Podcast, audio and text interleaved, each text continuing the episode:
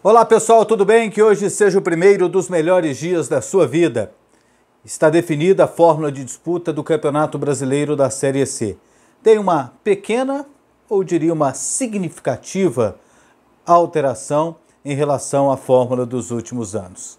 Está justamente na fase em que se classificam as equipes para subir para a Série B do ano que vem.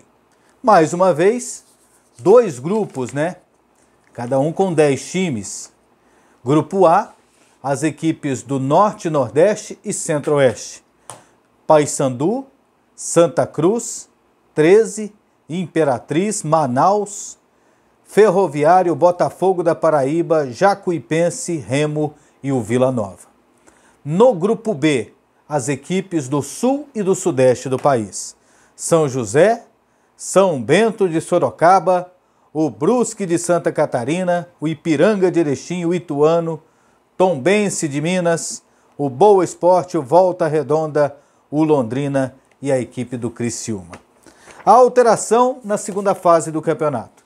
Antigamente, antigamente não, recentemente, né, ano, até ano passado, se classificando quatro equipes de cada chave, se encontrava o primeiro de uma contra o quarto da outra, e assim por diante, o segundo contra o terceiro, e fazia um mata-mata. Quem passasse desse mata-mata, um jogo lá, um jogo cá, seguia no campeonato e estava classificado para a, a Série B do ano seguinte. Agora mudou. Continuou se classificando quatro de cada grupo, só que aí vai ter um cruzamento, né? Primeiro de um, quarto de outro, segundo, terceiro, vão formar dois grupos com quatro equipes. E esses grupos jogarão entre si turno e retorno também. Então, cada um dentro desses grupos vai jogar seis vezes. E aí, em cada grupo, os dois melhores, ao final da segunda fase, estarão qualificados para disputar a Série B de 2021. E o primeiro de cada chave vai decidir quem levará o troféu de campeão brasileiro da Série C. E aí, essa mudança foi boa? Você me perguntaria.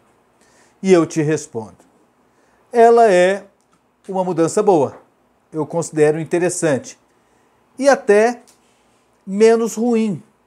O ideal seria que o campeonato fosse por pontos corridos. 38 rodadas, assim como acontece na primeira e na segunda divisão, colocar também assim na terceira. 20 equipes com calendário cheio. Só que Entendo, tem a questão é, da redução de custos, mas eu acho que o ideal, tecnicamente falando, seria dessa forma. Até porque, é o que eu sempre digo, não sou um comentarista financeiro, então o dinheiro não é o problema para mim, não é problema para mim, dinheiro de campeonato. Não é problema meu, é problema da CBF, dos clubes, do patrocinador do campeonato, de quem quer que seja. Então, o ideal o que, que seria? Um campeonato por pontos corridos. Ah, o dinheiro não dá. Então, ok. Então faça um campeonato dentro das suas condições. Então eles acham que um campeonato com 26 datas não ficaria, é, ficaria muito mais barato do que um de 38, a diferença só de 12. Mas tudo bem, a CBF, os clubes, eles sabem aonde o calo aperta. Então, essa fórmula é menos ruim.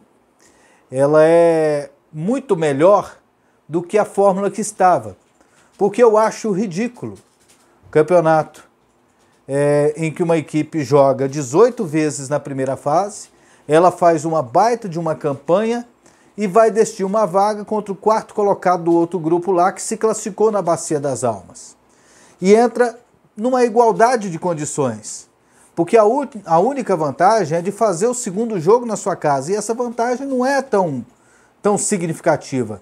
Às vezes ela é muito relativa.